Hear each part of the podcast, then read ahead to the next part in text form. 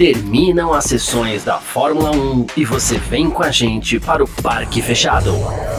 Análises de treinos, classificação e corrida. Parque Fechado F1 Mania.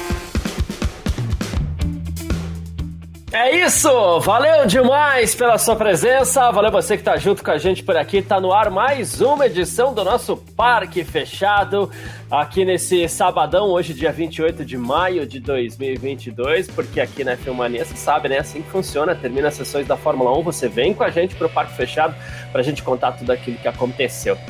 Sabadão, geralmente quando tem Fórmula 1 é assim que funciona. Temos também a qualificação, temos formação do grid e formação do grid essa que acabou há poucos instantes lá nas ruas do Principado de Monte Carlo, um dos lugares mais chiques do mundo, de mais garbo e elegância de todo o planeta. É bonito falar, né?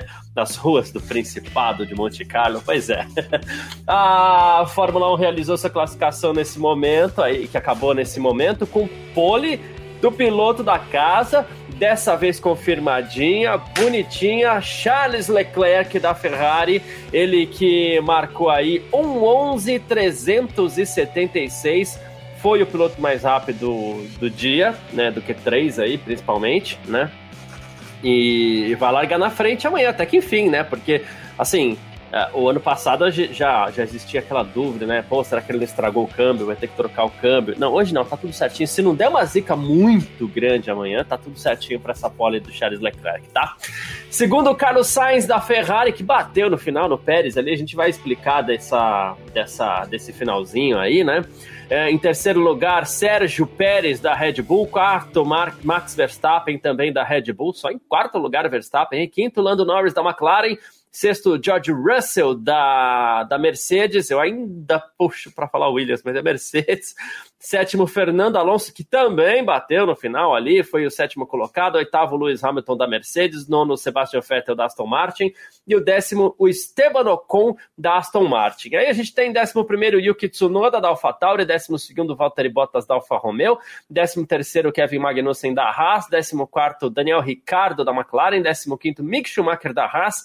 Décimo sexto, Alexander Albon da Williams. Décimo sétimo, Pierre Gasly da AlphaTauri. Décimo oitavo, Lance Stroll da Aston Martin, 19 Nicolas Latifi da Williams, e na última posição aí o chinês Guan Yu Zhou da Alfa Romeo.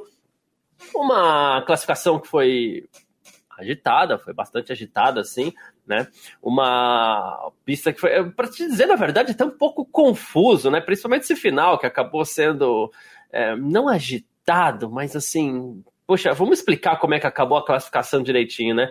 Charles Leclerc já tinha praticamente a pole garantida e a gente tinha três pilotos na pista ainda, que eram Sérgio Pérez, Carlos Sainz e Max Verstappen, que, digamos assim, eram os três pilotos que poderiam tirar a pole position do Leclerc. O Leclerc estava acelerando bastante ainda para ver se baixava o seu tempo, né? Ah, quem vinha logo atrás dele era o Sérgio Pérez, que acabou cometendo um pequeno erro, rodou e bateu na barreira de pneus ali na entrada do túnel, né? E quem vinha logo atrás dele era o, o Carlos Sainz, que acabou também, é, não teve tempo, segundo ele próprio, a bandeira amarela acabou vindo um pouquinho tarde, aí não teve tempo, acabou batendo no Pérez também, né? Assim terminou a classificação pro, pro GP de Mônaco, e aí, com bandeira vermelha ou não, o Leclerc já podia desacelerar, porque a pista ficou completamente bloqueada ali, adoro esse tipo de cena no automobilismo, mas vamos lá. Né, bom, Uh, a gente, claro, convoca você para participar com a gente aqui no canal do YouTube da Filmania, no Facebook da Filmania. Você pode deixar sua mensagem que a gente vai colocando tudo aqui embaixo. Muitíssimo obrigado você que está acompanhando a gente também pelo Terra TV. Estamos ao vivo na home do terra.com.br. Muito obrigado. Uh, eu acho que foi um ok do Vitor, então vamos lá chamar o Vitor Berto por aqui também para bater esse papo com a gente nesse sabadão. Poli, Pole position confusa do Charles Leclerc, mais uma vez do, mostrando o domínio que a Ferrari tem nos sábados, né, Victor? Conquistando aí a maioria das poles. O Charles Leclerc, a gente tem falado também, é um piloto que ele é muito rápido para uma volta, muito rápido mesmo. Tanto que, como o Rodrigo Luz, ele até tá lembrando aqui, ó, Leclerc ainda ia baixar o tempo dele até que veio a bandeira vermelha mas deixou a classificação deixou uma duvidazinha no final ali, né? Porque o Pérez vinha forte, Sainz vinha forte, Verstappen um pouco menos, mas todo mundo parou. Boa tarde, Vitor. Boa tarde, Garcia. Boa tarde, todo mundo está acompanhando a gente aí pelo Facebook, YouTube, Terra TV. É, assim, eu acho que a pole ficaria com o Leclerc de qualquer maneira, eu acho que ele melhoraria ninguém chegaria perto dele, mas fica realmente a dúvida de como ficaria de Leclerc para trás, né? Não sei se Verstappen esperaria. É, a primeira parcial seria do Verstappen, né? Pensando em segundo colocado, né? Que a, a do, a do Leclerc era bem mais rápida. É, então, assim, fica, como você falou, fica essa dúvida se realmente o, o, o Verstappen é, é, só a quarta força. A verdade é que ficou muito apertado durante todo o final de semana é, entre os quatro primeiros, né? O Leclerc sempre levou a melhor, né? Tirando hoje de manhã, mas ele vem sempre com uma tendência de liderar sessões e, e tudo mais. O carro da Ferrari parece ser melhor acertado para esse circuito, né? Acho que provavelmente por conta de distância entre eixos e, e outras questões. É, tanto que a Red Bull é realmente forte só no setor intermediário, que, é, que é onde tem aqui tem o túnel, então um, um grande momento de aceleração. E, e aí a gente teve por vários momentos os pilotos separados ali, os quatro, três primeiros separados por apenas um décimo. A diferença agora ficou um pouco maior, né? Quase três décimos entre o Leclerc e o Verstappen, que foi o quarto. Então, realmente fica essa dúvida e, e, e fica a dúvida até se o Pérez não, não faria ali a segunda posição, porque o Pérez conseguiu bons tempos também, né? Até surpreendendo, sendo mais rápido que o Verstappen em alguns momentos. Eu acho que a gente fica cheio de dúvidas para amanhã. Eu acho que a gente não vai ter as respostas amanhã, porque a gente está falando de Mônaco, né?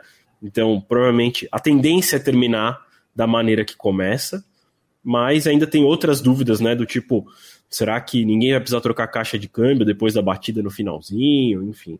Acho que, que temos essas. Acho que essas são as maiores perguntas que ficam para amanhã. É, é né, de, de, foram três batidas ali no final. Da Alonso, tudo bem, foi uma batidinha ali na barreira de pneus de frente tal, quebrou o bico, vai.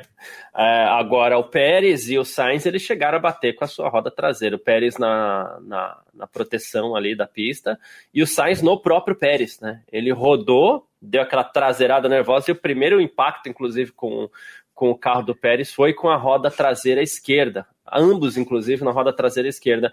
E aí que começa a ter esse risco, ó, mexer em diferencial, mexer em caixa de câmbio, e aí a gente já não sabe como é que fica a corrida dos dois para esse final de semana, o Sainz com a sua famosa Uruca e o Pérez uma pena, né? Porque o Pérez, como você bem fez questão de ressaltar, é, veio andando na frente do Verstappen em alguns momentos, estava na frente do Verstappen na, na classificação ali, então até uma pena pelo Pérez, né? Sim, sim. Ah, e inclusive, né, é interessante a gente, você lembrou do Alonso, eu tinha até esquecido, né, a gente teria tido uma bandeira vermelha de qualquer maneira, né, é, ah. por mais que, que, o, que o Pérez e o Sainz não tivessem cometido erro, a gente teria uma bandeira vermelha do Alonso, porque foi num outro local, nada a ver, né, assim, ele estava, acho que quatro curvas antes, então, é. É, assim, o Qualify de hoje estava determinado a terminar em bandeira vermelha, assim dizer. É curioso, né? A, a, assim, a, a, temperatura foi baixando, era para a pista dar uma melhoradinha de leve, assim, né? E no fim das contas parece que o pessoal acabou se empolgando um pouco. Não, e parece que a pista, ao mesmo tempo que ela deveria ter melhorado, parece que ela deu uma piorada, né? É, assim, então... Parecia que os pilotos estavam escorregando muito mais.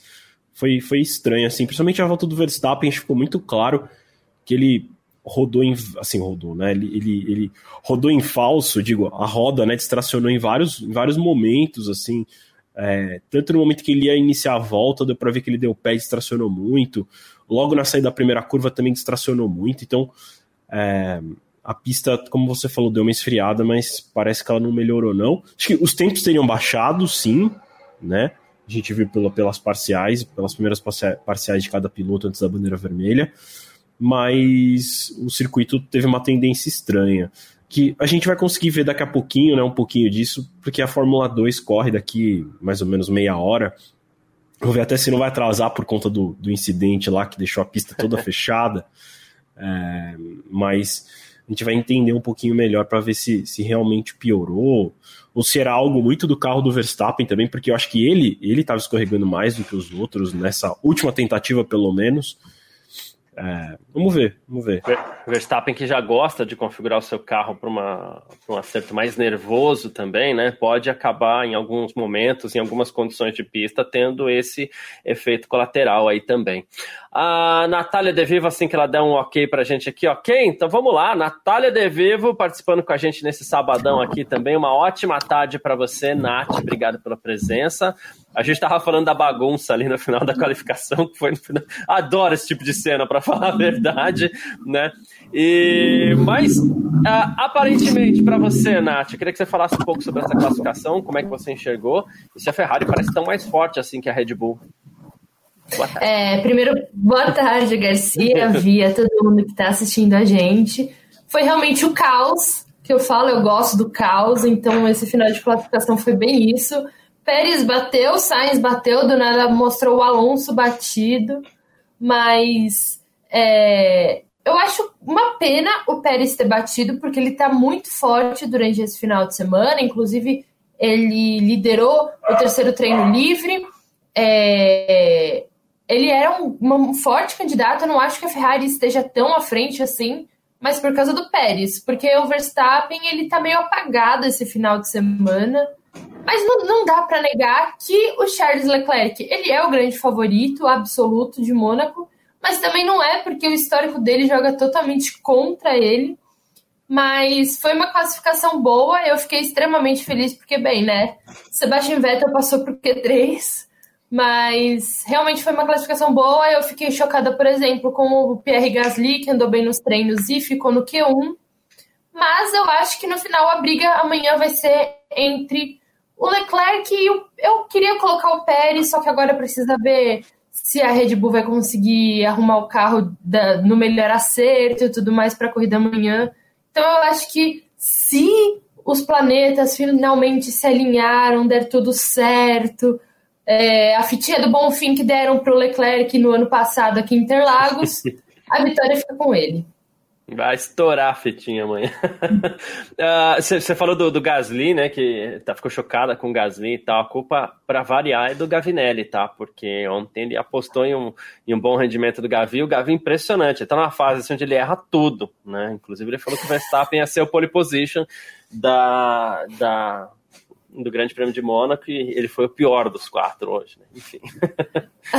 uh, Eu não perguntei tanto de desempenho para você, Vitor. Tudo bem que é, é, como a gente fala, é Mônaco. Mônaco é um desafio diferente, é um desafio piloto-pista, não exatamente piloto-piloto. Né? Uh, mas você acha que a Ferrari vem com essa força toda que ela está mostrando na classificação para amanhã? Porque, em geral, Vitor, o problema da Ferrari, que prejudica o ritmo de corrida da Ferrari, é exatamente o desgaste de pneus, e o desgaste de pneus em Mônaco não costuma ser tão acentuado assim. Então pode ser a chancezinha do Leclerc mesmo, né? Ou do Sainz, sei lá. É, eu, eu acho que, em primeiro lugar, a gente está falando de Mônaco, então eu já coloco a Ferrari como favorita de qualquer maneira, porque eles largam na frente. Então, acho que, mesmo se eles não tiverem o melhor ritmo de corrida, não tem, não tem muito como passar, e aí eles acabam levando a melhor. Eu, eu enxergo muito dessa maneira. Óbvio que pode acontecer alguma coisa no pit stop, né? Algum, algum tipo de undercut, alguma coisa, mas mesmo em Mônaco é difícil, é mais só se eles errarem no pit stop, né? A gente tem algumas cenas memoráveis em, em Mônaco, né? A gente teve o pneu, na verdade, a porca do Bottas que só foi sair três dias depois na fábrica, né? Que não saía de jeito nenhum. Pit stop mais longo da história. Exato. E, e eu lembro muito também, acho que foi do Ricardo, né? Que a Red Bull foi buscar o pneu, ver com o pneu andando no braço. Foi uma cena bem patética, assim. Então, coisas no pit stop em Mônaco podem acontecer. E aí isso pode acabar mexendo até mais do que eu acredito em undercut. Eu acho que a Ferrari pode perder a corrida amanhã se eles cometerem algum erro no pit stop, né? Então, fora isso, mesmo com um ritmo diferente, acho difícil. Eu acho que foi no ano passado também que a gente teve algum piloto andando atrás de outro muito lento é, agora eu não lembro. Minha sensação é que tipo, o Hamilton ficou preso atrás de alguma McLaren, assim. O, Foi, né? Hamilton né? ele ficou preso atrás do Gasly, ele até reclamou muito. Ah, do Gasly. Com a Mercedes por conta do é. momento do, do, do, do, do pit, né? Do pit stop. E é isso. E, no, e a gente tá falando da Mercedes do ano passado, não é a desse ano, não, né? Então, assim, e não conseguiu passar de jeito nenhum. Então, é, é, assim, acho, acho a Ferrari é favorita. De novo, Vamos ver se o Sainz não troca a caixa de câmbio, tudo isso que pode acontecer, mas eu acho que o Leclerc dificilmente perde a vitória amanhã. É, então, eu fico até assistindo aqui novamente o, o, o, acidente, até fico com a impressão que o risco maior de se trocar a caixa de câmbio seja do Pérez. Ele parece ter batido um pouquinho mais forte do que o Sainz ali, né? É, é que o Sainz bateu numa barreira mais rígida que era o carro do então, Pérez. Eu ia né? falar isso. É. o, o, os Pérez, querendo ou não, bateu lá naquele Tech Pro lá, que é um, um troço de plástico que eu acho que deve ter água dentro, alguma coisa do tipo, algum água. tipo de outro material. É, então água, né? Então, querendo ou não, absorve bem o impacto. O, o Sainz bateu na suspensão do Pérez, né? Então, é com certeza mais dura que o Tech Pro. Mas não sei, assim, minha sensação, olhando pela batida, é que nenhum dos dois vai precisar trocar nada. Mas pode acontecer, né? É difícil só. Somente é porque não, não chegou a dar uma. não destruir nada, assim, né? O que destruiu em ambos os casos foi a roda traseira. Então não chegou nem tortar assim visualmente, mas enfim, pode acontecer, né? De mesmo assim ter uma necessidade, porque bate na ponta do eixo, aí lá dentro da caixa de câmbio o eixo movimenta um pouquinho, pega a mão na engrenagem, estoura, pode é. acontecer. Mas vamos ver, vamos ver. É, é isso. É, e o, o Vitor falou sobre Mônaco, do qual compartilho, é, dessa dificuldade de se ultrapassar e tudo mais. Então talvez a gente não veja a repetição do filme que a gente vem vendo nessa temporada, né, Nath? É, que é o Leclerc largando na frente, o Verstappen chegando, passando, né? Porque amanhã é muito difícil, mas isso pode colocar a, a, gente diante de uma disputa bonita, porque o Verstappen é o tipo de piloto que, se acontecer ele ter um ritmo de corrida melhor, ele vai ficar ali babando atrás do Pérez, do, do, do Leclerc, né? Isso falando em Verstappen, é, mas assim, sabendo que tem o Sainz ali ainda, sabendo que tem o Pérez, mas eu tô pensando no Verstappen pela tônica das outras corridas, tá? Sim, sim, eu concordo, mas a gente também precisa ver, porque eles iam investigar vai que rola alguma punição, vai que os dois acabam perdendo posição e daí, sei lá, o Verstappen por algum milagre larga em segundo. Aí talvez a gente até tenha uma briga entre os dois. Eu acho difícil, talvez o, o... Só que daí também, né? Se o Sainz for punido porque, ai, passou na bandeira amarela e não sei o que, daí ele vai largar em terceiro. Com certeza a Red Bull vai pedir para trocar com o Pérez. E daí talvez. Então, assim, são, são, muita, são muitos os cenários que podem acontecer, mas eu acho que a tendência é eles não vão se encontrar na pista. Talvez a Red. É, é que se o, se o Leclerc vencer, ele reassume a liderança, né? É, que a Red Bull peça pro, pro Verstappen priorizar trazer o carro para casa. Mas a gente conhece também o Verstappen, o cara é aquele piloto agressivo que ele vai tentar ultrapassagem onde não existe espaço. Então, talvez a emoção da corrida fique na conta do Verstappen tentando alcançar o Leclerc. Porque senão eu acho que a tendência vai ser essa mesmo, Ferrari, Red Bull e o resto. Isso me coloca diante de uma dúvida, Vitor, que ontem eu estava até conversando com o Gavi no Parque Fechado aqui, e F1 em ponto, né? Que é a, o Leclerc, ele ele vive sim diante de uma pressão, porque nessa semana do GP de Mônaco, ele encontra, sei lá, com o fiscal de pista e o fiscal de pista na hora de acionar fala assim: e aí, dessa vez vai, né? Porque é, essa zica do Leclerc em Mônaco, ela já está se tornando um clássico da Fórmula 1 recente, né? E aí você fica se, e aí eu fico me perguntando, tá? Não tem espaço para passar. Uh, se acontecer dos dois se encontrarem na pista, o Verstappen é o tipo de piloto que ele pode querer tentar, pelo menos, colocar o carro de lado, né? E aí eu fico pensando, o Leclerc vai ficar dividido entre, poxa, eu vou jogar duro na, na, na nessa defesa, puxa, as pessoas já falam que eu estou aliviando muito para o Verstappen, puxa, mas eu nunca completei uma corrida aqui como é que processa tudo isso em tão pouco tempo? Tem muita coisa para o Leclerc processar caso ele seja atacado amanhã, né? É, eu nem, assim.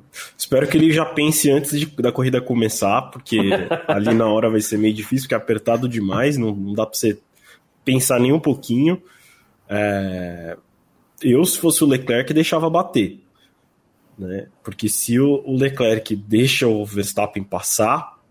É, você já dá um sinal muito, muito grande de que tá aceitando sua posição ali, né? Acho que, cara, se batem os dois saindo do campeonato, o campeonato continua, da corrida, o campeonato continua ainda muito próximo, né? O problema é o Verstappen vencer amanhã e o Leclerc ficar em segundo, que aí começa a abrir muita vantagem. Ah, inclusive, eu tava fazendo uma conta aqui. É, se o Leclerc vence amanhã, Verstappen termina em segundo com a melhor volta, eles ficam empatados no campeonato. Então existe essa possibilidade de combinação de resultados. Apesar de eu achar ela meio improvável, mas eu. É, é. Eu, eu, eu achava meio improvável o Verstappen sair de Barcelona como líder do campeonato e aconteceu, então vai saber o que pode acontecer amanhã também. É isso. O que passa na cabeça do Leclerc, Nath, se, se ele se vê diante dessa situação? Bom, ainda bem que eu não sou o Leclerc, porque a pressão que ele deve estar sentindo agora deve ser enorme, porque ano passado, vamos ser justos, ele não conseguiu nem largar a corrida, por isso que acabou dando ruim, ele não terminou e tudo mais, por causa da, do acidente na classificação. Mas, cara, o histórico dele é ele nunca sequer conseguiu cruzar a linha de chegada em Mônaco. Agora ele está em Mônaco, precisando quebrar essa maldição dele largando da pole position e podendo reassumir a liderança do campeonato. Deve estar tá borbulhando a cabeça dele. Deve estar tá, assim. Muito. E querendo ou não, é o Pérez que vai largar atrás dele. E querendo ou não, o Pérez está andando bem esse ano. E o Pérez, ele tá sendo né, considerado ah, o ministro da defesa, que não sei o quê. E, cara, eu acho que assim, se o Pérez passa, Leclerc não retoma a ponta. Boa. Ah, chegou um super chat aqui, olha só, do Gustavo Almeida. Uh. É, Furquim, cadê aqui o, o, o Vitor? Nunca Ah, é, boa. Boa. Grande Gustavão, obrigado, meu irmão. Tamo junto aí. É, ele tá perguntando, já trazendo o assunto para Lewis Hamilton aqui, Vitor, se chove amanhã, o Hamilton tem chances de pódio? Lembrando que tem ali entre 30% e 50% de chances de chover. Chover muda bastante a, a situação da corrida. Não significa que vai estar todo mundo passando todo mundo. De novo, esses carros são muito grandes. Em Mônaco é complicado, mas é, muda um pouco a ordem das coisas. Só que tem duas coisas diferentes aí. Não sei se você concorda comigo, Victor. Chover amanhã é uma coisa. Começar a chover durante a corrida é outra, né? Sem dúvida nenhuma, Garcia, sem dúvida nenhuma. É, eu acho que se a corrida já começar com chuva, né? Eu acho que as chances do Hamilton irem para o pódio são menores, né? Afinal, ele larga lá da casa do chapéu. Se a corrida começa, se começa a chover no meio da corrida, aí eu acho que ele tem chance, porque aí viram uma casualidade de pode chover, tem um safety car, e aí bem na hora o Hamilton tá nos boxes. Aquele tipo de situação em que é, um piloto acaba se dando bem. É, e o Hamilton costuma ter sorte, e aí eu, sim, coloco ele como possível piloto no pódio numa situação como essa. Mas, se eu tivesse que apostar, eu acho que o Hamilton não termina no pódio amanhã, porque eu acho que não chove amanhã. Boa. É, e, e, você vê como, como é curioso, né? A gente tá falando de um Lewis Hamilton, né, Nath? Mas a gente tem que pensar em chover para ver se ele chega ou não. Chover não, tem que chover durante a corrida para ver se ele acerta para. Que situação, né? Nossa, quando que a gente imaginou que estaríamos falando? Normalmente a gente falaria isso do quê? Do Valtteri Bottas na época de Mercedes. Será que se chover o Bottas consegue chegar no pódio? Agora a gente está falando do Hamilton. E é óbvio que a gente não está falando do Hamilton por causa do piloto Hamilton, mas sim por causa do carro Mercedes. Vamos deixar claro, o Hamilton continua sendo Hamilton, a gente viu na última corrida em Barcelona. Mas enfim, eu também acho difícil ele chegar ao pódio. Não é impossível, porque também, de novo, estamos falando do Lewis Hamilton, heptacampeão, ele já fez milagres aí na Fórmula 1, em várias corridas. Mas eu acho que por ser Mônaco, é difícil.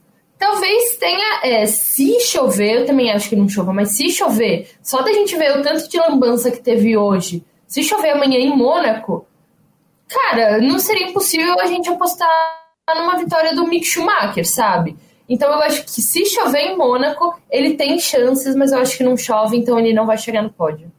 Até porque eu tô bem curioso para ver esses carros na chuva, esses carros novos aí com efeito solo, para ver como é que o ar vai se comportar passando por baixo desses carros, é, ainda com uma barreira, uma lâmina de água, porque é, é mais uma barreira que o ar vai ter que enfrentar. Eu tô bem curioso para ver isso.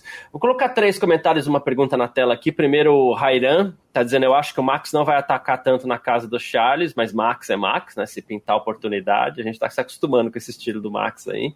O Felipe Leite, Nath. É... Ah, Nath, Nath pro Leclerc tá igual o Drew do Todo Mundo Odeia o Chris, né? Ainda bem que eu não sou você. Antes da pergunta da uma do Efraim aqui, que o Alonso, o Russell, todos são pilotos bons de chuva, né? Tem, o Hamilton tem chances, mas são bem pequenas, e é verdade, Alonso anda muito na chuva e temos mais um superchat. Inclusive, oh, além do. Liminha. Grande Liminha, obrigado. Muito obrigado. Liminha, que inclusive é o mais novo membro do canal da F1 Mania aqui também. Grande Liminha. Seja muito bem-vindo. É isso, aproveita as, a, a, a, as vantagens aí, ó. Ele falou assim que aqui em Pernambuco, ele está em Pernambuco, né? 10% de chance de chuva é dilúvio, mas a corrida vai ser boa de todo jeito. assim como eu falei que o, o, Grande Prêmio da Espanha ia ser o melhor dos últimos anos, eu tô com essa mesma impressão do Grande Prêmio de Mônaco, por outros motivos, né? Não exatamente pela questão aerodinâmica, tá? porque em Mônaco a influência vai ser menor também, né? Mas acredito que vai ser uma corrida é, difícil para os pilotos com esses carros, né? A gente estava acostumado a ver, acho que a Nath e o Victor vão lembrar, pô, as, as equipes iam para Mônaco, nossa, tinha carro que ia com dupla asa, com um monte de aleta lateral, assim, já teve carro a a Tyrrell, a Arrows, não lembro, que eles andaram com dois postes com asinha do lado, assim, tal, tudo porque Mônaco pede mais e mais carga aerodinâmica, né? Foi a Arrows. A Arrows, né? Uhum. E esse carro é quase flat para todas as corridas, assim. Claro que ele tem configurações, você mexe na asa dianteira um pouco na asa traseira, mas não tem mais aqueles exageros de antes, né? Então, estou bem curioso para ver como esses carros vão para vão correr em Mônaco amanhã. Acredito que vai ser corrida boa sim. E, Victor, uma pergunta aqui da Juliana Miyahara. Vocês acham que Mônaco é a pista que mais tem pilotos favoritos do calendário, no sentido de, ah, se o cara sempre vai bem lá, ele depende menos do carro do que em outras pistas? Ah, eu acho que não, acho que não. Até porque a pole position vai ser determinada sempre pelos melhores carros, né? O que eu acho que Mônaco tem em relação, em relação aos outros, assim, de diferença, é que às vezes a equipe que está bem em Mônaco não é a mesma equipe que está bem no campeonato, né?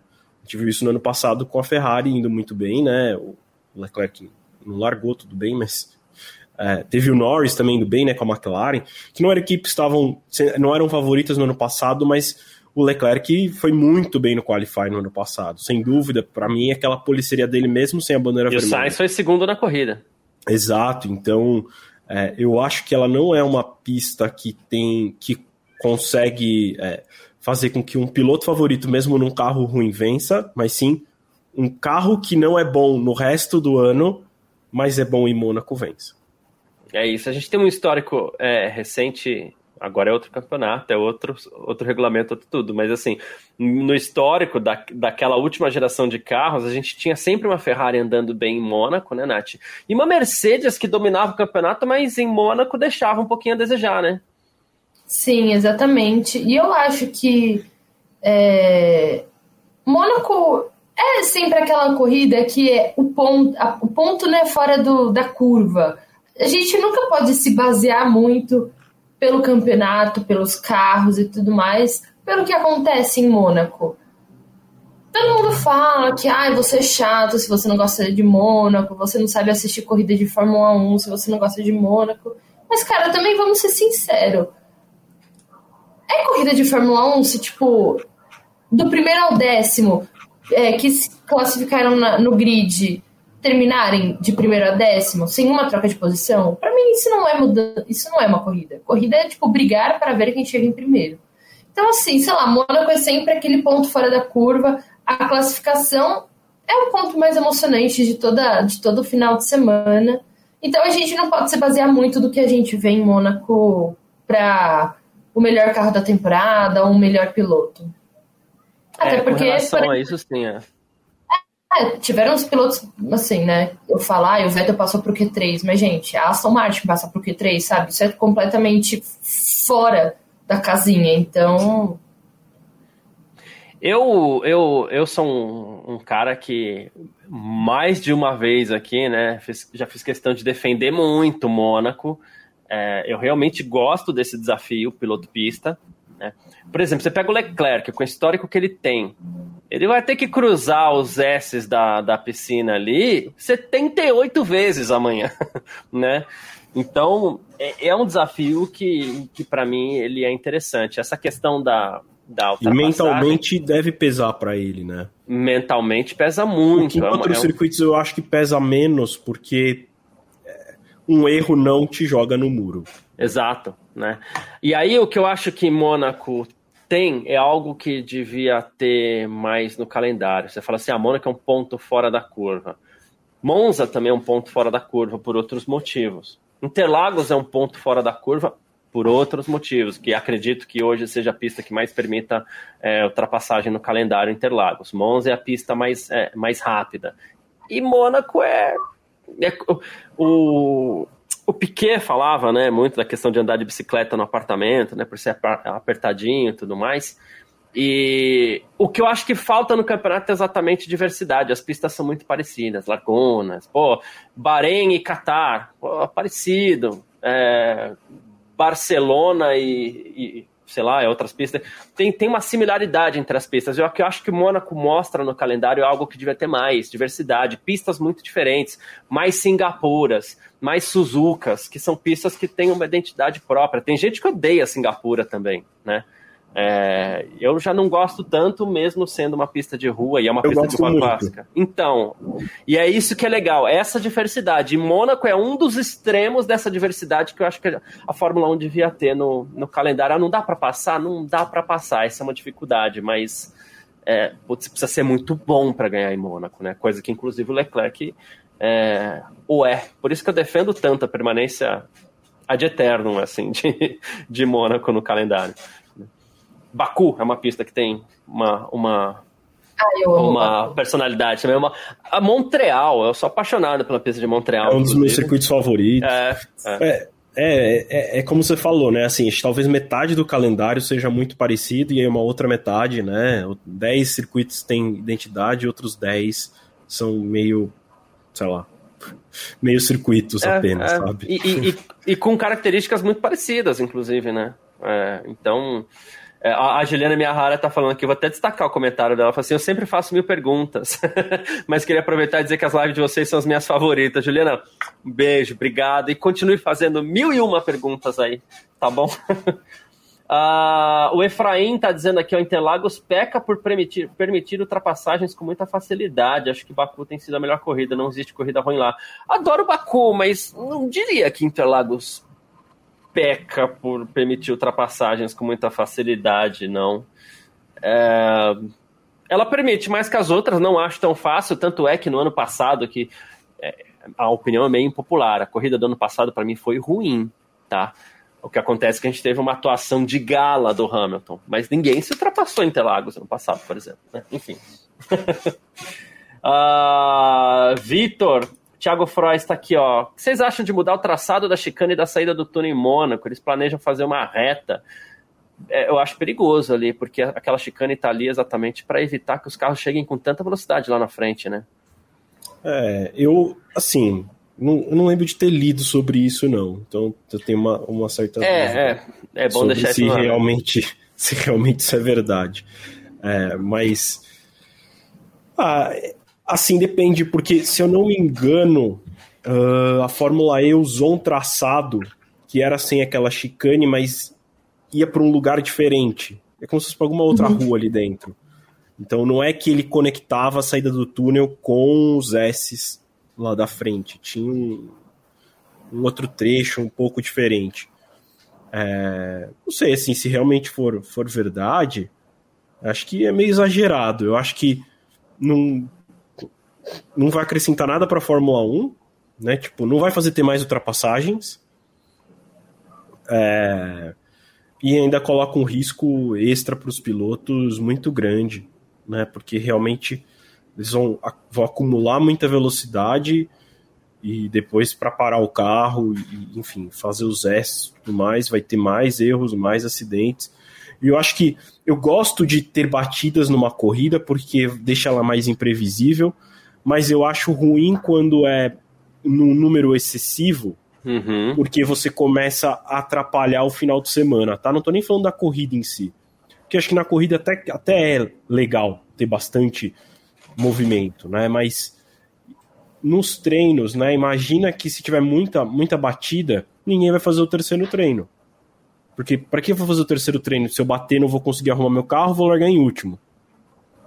Então, eu não sei, não sei. Eu, eu confesso que eu tenho um pouco de dúvida até se, se essa informação ela está correta. É. Mas estando correta, eu acho que não deveriam fazer essa mudança, não. Acho que deixa como está. O que eu acho que para mim, o que me incomoda na Fórmula 1 em Mônaco não é o circuito de Mônaco, é a largura dos carros da Fórmula 1. Acho que se resolvesse esse problema, outros circuitos seriam melhores, inclusive, não uhum. só Mônaco.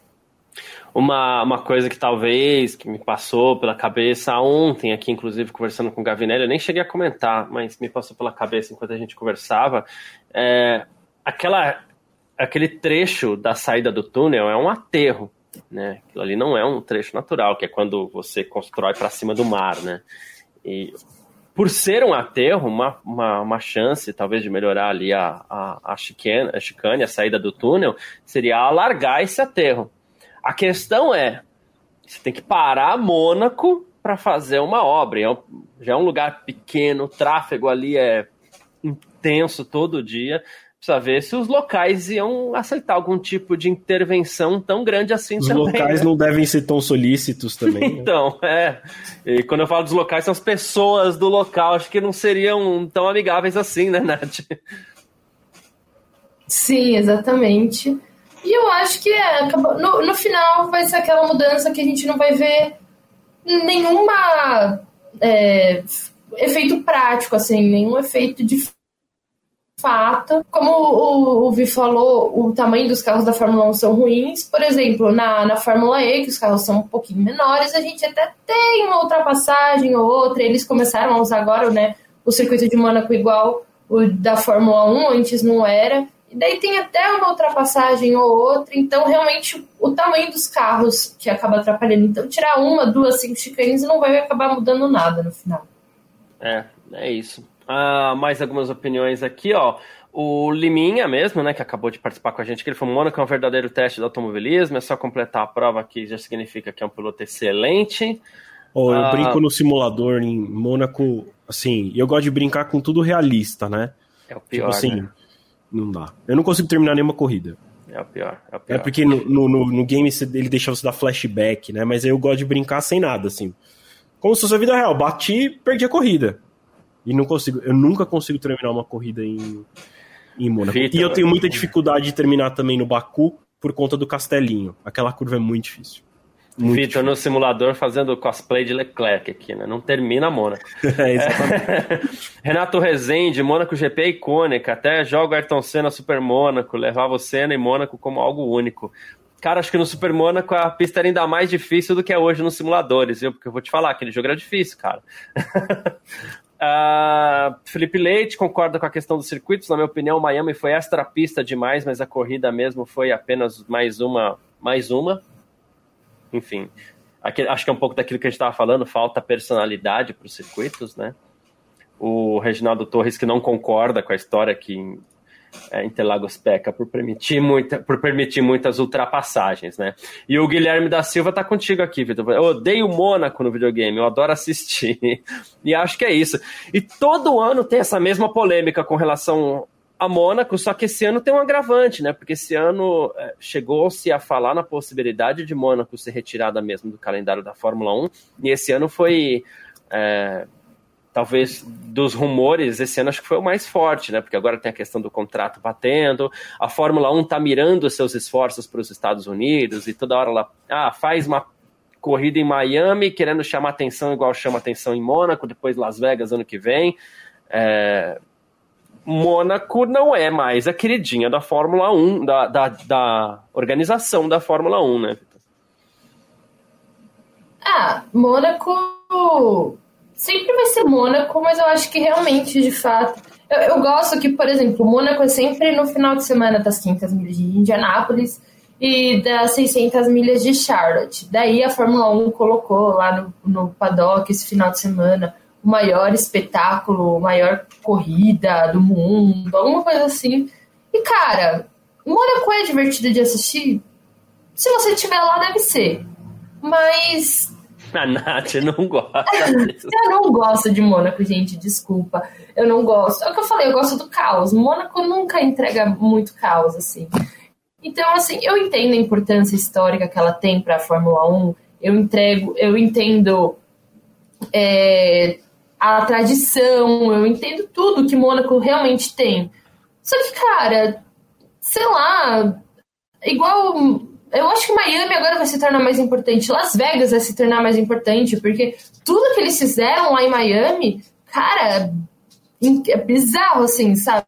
Tipo, eles tentaram realmente só com aquela marina fake eles tentaram recriar Mônaco. Então eu acho que assim.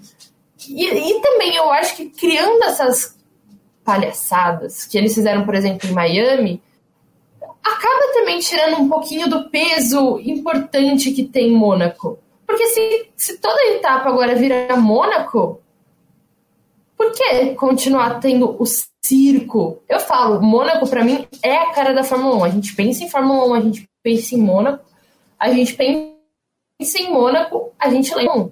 Mas se daí toda etapa virar Mônaco, fica mais sem sentido. Você é, acha que alguma etapa tem o, o, o, peso, tem a capacidade de tirar esse, esse, esse brilho de Mônaco, ocupar esse lugar de Mônaco, Vitor? Eu acho que não, mas eu acho que vão tentar entendeu? a própria a próprio GP de Las Vegas, como a Nath bem lembrou, é, ele, ele vai ser uma corrida organizada pela Fórmula 1. Acho que vai ser inclusive a primeira da Liberty. Se eu não me engano, a Liberty não organiza nenhuma corrida. O Bernie Eccleston organizava algumas, né? É, o próprio circuito de Paul Ricard, ele era dono, nem sei se ele ainda é, mas eu acho que é. é e ele, ele era o organizador de algumas corridas, né? Na época que ele também era dono da Fórmula 1. É, e, e, eu sei que o GP de Las Vegas vai ser organizado pela Fórmula 1. A Fórmula 1, inclusive, comprou o terreno onde vai ficar os boxes e as garagens e tudo mais. É, a Fórmula 1 é dona do terreno onde isso vai ser construído. Eles já gastaram uma bela de uma grana é, para essa organização e para tudo que vai, vai acontecer lá. Então eu acho que eles vão tentar. É isso.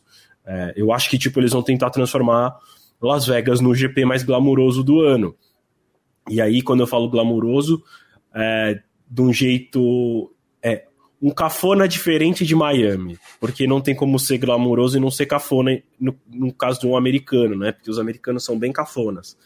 É, mas eu acho que vai ser de outro jeito, né? Enquanto Miami é aquele clima meio piscina, né? As sereias e tudo mais, eu acho que em Las Vegas vai estar mais voltado ao brilho, ao dinheiro, né? A corrida, a corrida vai ser noturna. Las Vegas é o lugar que mais gasta energia elétrica do mundo, assim, em uma única rua, é, porque tudo lá é extremamente gigante, extremamente iluminado nos cassinos. Então, é, eu acho que eles vão tentar. Eu acho que eles não vão conseguir, é, pelo menos por enquanto, né? Porque ainda a gente é muito apegado é, emocionalmente a Mônaco mas talvez para as futuras gerações Las Vegas se torne realmente um GP mais interessante do que é, Mônaco, a depender também de como for a corrida, né? Se Las Vegas for muito melhor do que Mônaco, talvez daqui uns 10, 20 anos Las Vegas seja muito mais reconhecido do que Mônaco, né? Porque vai perder essa conexão emocional e ainda vai se entregar uma corrida muito boa, enquanto Mônaco entrega, como você falou, corridas em que é o piloto versus a pista e não o piloto versus outro piloto. Hum, boa. É, tem outro, outro. A Nath citou Indianápolis, né? E é mais uma pista ali que no calendário da Fórmula Indy, essa então tem uma personalidade completamente própria. Já é outro desafio também. É muito mental Indianápolis, é muito estratégico. Algumas corridas são chatas, algumas são muito legais, né? Mas também. Normalmente o começo e o fim são bons, né? Porque é um, é, uma, é. é. um, é um jogo de xadrez, né? Indy é. 500. É. E eu gosto desses pontos fora da curva, assim, né? Uh, enfim. Uh, o Renato Rezende está até perguntando aqui, é legal eventualmente a gente esclarecer isso, por mais que a gente fale uh, algumas vezes. Ele perguntou que a organização da Fórmula 1 é americana, por isso as novas provas para lá ou pelo Netflix. Na verdade, a Liberty, que é a empresa que comprou a Fórmula 1, ela é uma empresa americana e ela tá de olho total no mercado americano. Inclusive, ela tem conseguido algo que o Bernie Eccleston tentou, tentou, tentou e não conseguia, né? O, o, o Victor, que até muito, manja muito do mercado americano, né? O Bernie tentava, não conseguia, aí alguma coisa dava errado e a Fórmula 1 era muito sem graça para eles. A Liberty está conseguindo fazer o Acho que faltava contatos, né, lá nos Estados Unidos para o Bernie Eccleston fazer isso acontecer. A Liberty Media é um grupo é, muito grande, é um grupo americano muito grande. É, agora, eu não vou conseguir lembrar, mas eles são ou eram donos de um conglomerado de emissoras nos Estados Unidos. Eu não lembro exatamente qual, minha sensação é que era da Fox. Uh, então, assim, eles, eles são caras muito bem relacionados lá nos Estados Unidos. Então, eles conseguem fazer acontecer. E numa situação, por exemplo, como Las Vegas, eles vão ser os próprios organizadores da corrida. Também, para deixar um pouquinho mais claro, né, existe a Liberty, que é dona da Fórmula 1 e ela gere a Fórmula 1, e existem os organizadores de cada etapa. A Liberty não, não vai lá e organiza o GP do Brasil. O GP do Brasil é organizado por uma outra empresa, né, que paga para a Fórmula 1 correr em Interlagos, né? E, e é assim em todas as corridas no mundo e na gestão Liberty, o GP de Las Vegas será o primeiro organizado pela própria Liberty. Né? Eu nem, assim, sendo bem sincero, eu acho que não é a Fórmula 1 que vai ser organizadora do GP de Las Vegas, é a Liberty Media, tá? porque também tem uma diferença, né? Uh, qual é o CNPJ, que é o. Então, na verdade, a Liberty é dona uma, da empresa que vai organizar o GP de Las Vegas. Uh, então, e como eu falei, o Bernie Eccleston, ele já, quando ele era dono da Fórmula 1, ele já foi organizador de algumas corridas, uh, e agora ele ele é dono lá do, do, do circuito de Paul Ricard.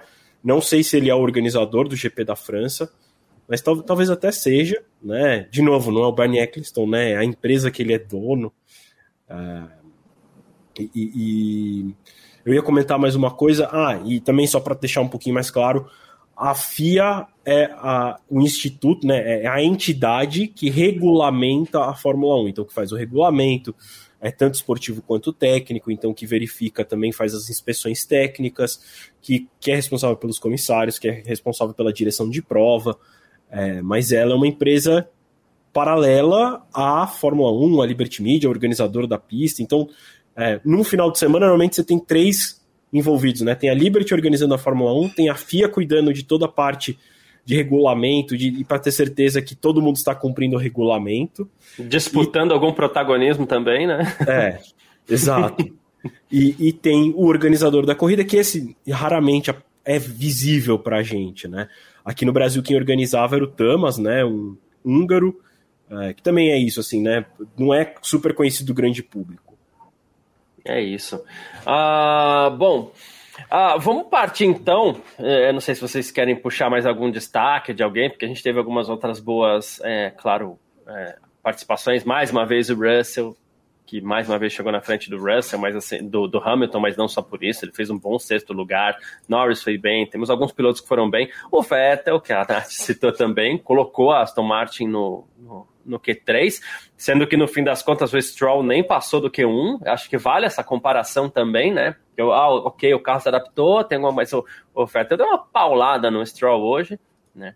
E, enfim, mas para amanhã, tirando, e eu quero saber de vocês dois, antes de da gente partir para os palpites aqui, começar com a Nath, passar para o Vitor, quero saber se vocês esperam alguma atuação de destaque de alguém olhando o grid, assim, alguém que, pô, puxa a vida dele, eu vou ficar de olho aqui. Assim como o Gavi ontem falou do Gasly, eu quero saber de vocês aí, Nath, você tá de olho em alguém que você fala assim, olha, se quiser colocar, se for falar do Fettel, eu falar de mais alguém também, tá? Hum, cara, eu acho que o Vettel ele não vai conseguir terminar nos pontos. Assim, né? Porque Mônaco talvez ele termine na, na colocação que ele vai largar. Mas, se fosse para olhar pro, para alguém, é que eu não vi onde ele se classificou. Ah, o Magnussen. Eu queria ficar de olho no Magnussen, porque ele andou muito bem no, nos treinos livres e tudo mais. A Haas parece que tá ok, mas largando em 13 terceiro é meio difícil, mas eu estaria de olho nele. E no Lando Norris também, que ele tem andado muito bonitinho no final de semana. E bom, né?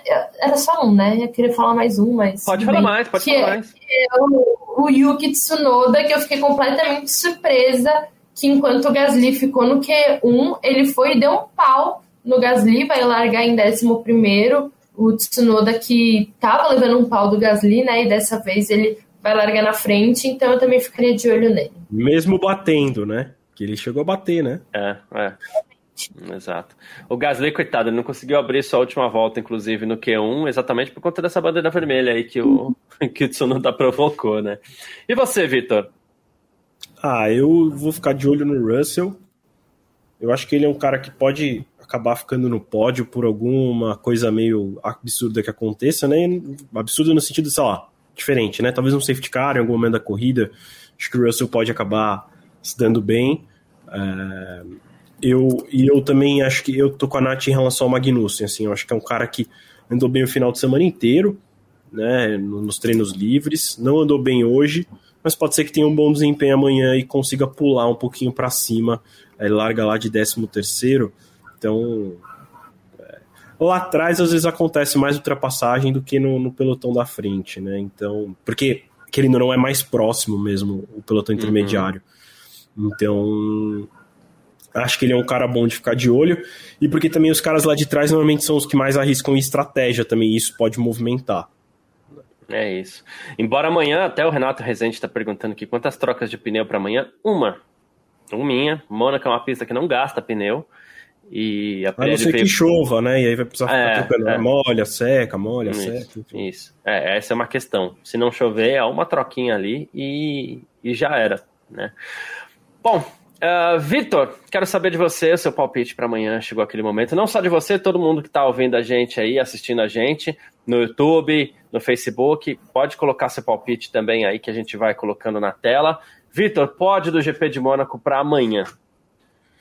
Ah, eu acho que o pódio de amanhã vai ser Leclerc, Verstappen e Russell.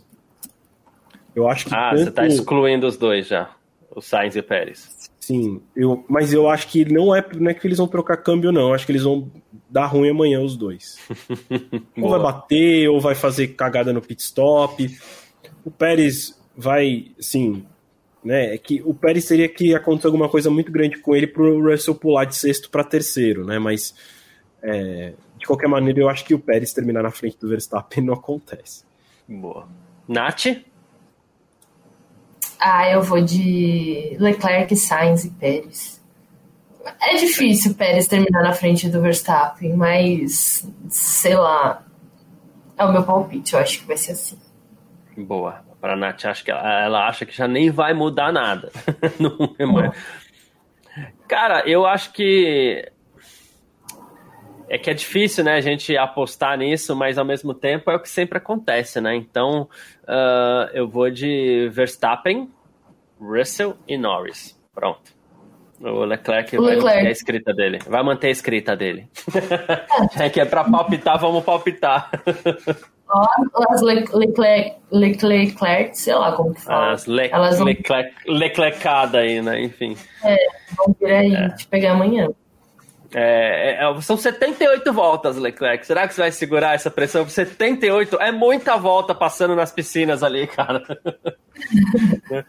então, enfim, se bem que não foi só nas piscinas que ele bateu, né? Porque quando ele estreou na Fórmula 1, ele acertou o Brandon Hartley ali na saída do túnel, né? E a Ferrari do, do Lauda lá, ele bateu na rascasse também. Então, enfim. Tá, mas... estourou o disco, mas bateu na rascasse. Mas algum mas... azar ele tem em Mônaco, né? É isso. Eu não sei se é, vocês então... viram no, no, no, Twitter que eu, que eu retuitei que se o Leclerc e o Verstappen abandonarem e o Sérgio Pérez vencer com a volta mais rápida, ele assume a liderança da, classi da classificação. Eu tô Sim. torcendo muito para que isso aconteça.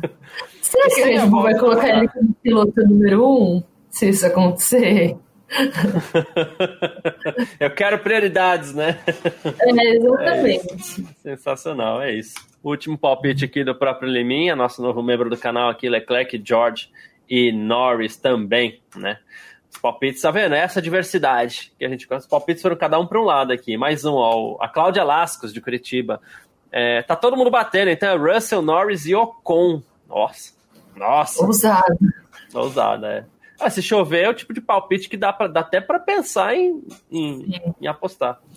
Dá isso aqui amanhã, a gente vai dar um prêmio para pra Cláudia aqui. Mas é isso. Nath, obrigado pela sua presença no Parque Fechado desse sábado. Como o Vitor falou, daqui a pouco tem Fórmula 2. A Fórmula 2 atrasou bem, inclusive, por conta do, dos reparos lá na, na, nas barreiras, né? E obrigado pela sua presença. Seu destaque final nesse sabadão. É, obrigada por estar aqui, é sempre muito divertido conversar com vocês, com todo mundo que está participando. E meu destaque final é, inclusive, um comentário que meu pai deixou aqui em algum momento no chat. Clóvis. Que a Ferrari ela está sendo impulsionada pela ajuda do Lightyear esse final de semana. Porque vai estrear o filme Lightyear pela Disney e o Leclerc e o Sainz, eles fizeram a dublagem de um personagem na versão italiana e na versão espanhola. E daí, nesse final de semana, eles estão com o Lightyear no carro. Então, é o infinito e além para eles. Muito bom. Perfeito. Obrigado, hum. Nath. Um beijo para você. Clóvis, aquele abraço, hein? Tamo junto. Uh, Vitor, seus destaques finais desse sabadão aí. Pô, obrigado a todo mundo aí que acompanhou com a gente. Valeu, Garcia. Valeu, Nath. Cara, tô ansioso pela corrida de amanhã. Como eu sempre fico, né? Assim, eu gosto muito de ver carro de Fórmula 1 na pista. Então, já sempre uma ansiedade em alta. Mas eu tô ansioso também, não só pela corrida em si, mas porque o campeonato tá apertado, né? Então, o, o resultado da corrida amanhã vai deixar esse campeonato um pouquinho diferente do que a gente está vendo agora, né? Então, assim, pode ser que o Pérez assuma a liderança num cenário meio absurdo, mas pode ser. É, a gente tem, tem um cenário em que o Leclerc reassume, e pode ser que ele reassuma, mas não com muita vantagem. Pode ser até que empate o campeonato, pode ser que o Verstappen é, abra na liderança. Eu acho que é, eu gosto muito de ver a Fórmula 1 desse jeito, né? Com os pilotos próximos no campeonato, porque deixa a gente ansioso sempre pela próxima etapa do que, que vai acontecer, o que, que vai acontecer, né? Quem vai ser campeão, quem vai assumir a liderança, será que vai abrir? Enfim, acho que, que isso é o que, o que me deixa mais ansioso para amanhã, para ver o que, que vai acontecer nesse campeonato e como o campeonato vai para a próxima etapa. É, convido todo mundo a curtir o nosso vídeo, a, a se inscrever no canal. Se quiser ser membro também no YouTube, tem um botão aqui embaixo, seja membro. É, convido também a acessar o filmonia.net, né? A gente está com a cobertura completa, notícias, declarações, vídeos, fotos, tudo desse final de semana que tem Fórmula 1, Fórmula 2 e também tem MotoGP, né? Então fique aí ligadinho. Inclusive teve uma, teve uma pole inédita na MotoGP, né? Do, eu não acompanho muito MotoGP, então eu nem conhecia o piloto. Tipo, eu, eu li o título e eu achei que era tipo Moto 2 ou Moto 3, alguma coisa do tipo. É, ele tá fazendo a estreia dele esse ano, se eu não me engano, na MotoGP, o Didier Antônio, em casa com uma moto italiana. São é, três rookies, se eu não me engano, que estão aí na primeira fila. Três pilotos italianos em motos italianas, se eu não me engano. O Gabriel Lima, ele é o melhor para falar sobre isso, vocês entrem lá depois, mas enfim, desculpa, Vi, só para complementar. Não, isso. é isso, ótimo, obrigado por complementar. Então, você que gosta de acompanhar essas, essas categorias, tem tudo lá no F1mania.net, tá bom? Obrigado todo mundo aí. Mais uma vez, a gente. Eu tô aqui de volta amanhã, a gente se encontra. É isso, Sim. perfeito. A gente se fala amanhã com mais uma edição do Parque Fechado ali por volta de meio-dia, dependendo dos atrasos da corrida e tudo mais, por volta do meio-dia a gente tá aqui. Tamo sempre junto. Valeu, um ótimo sábado. Tchau.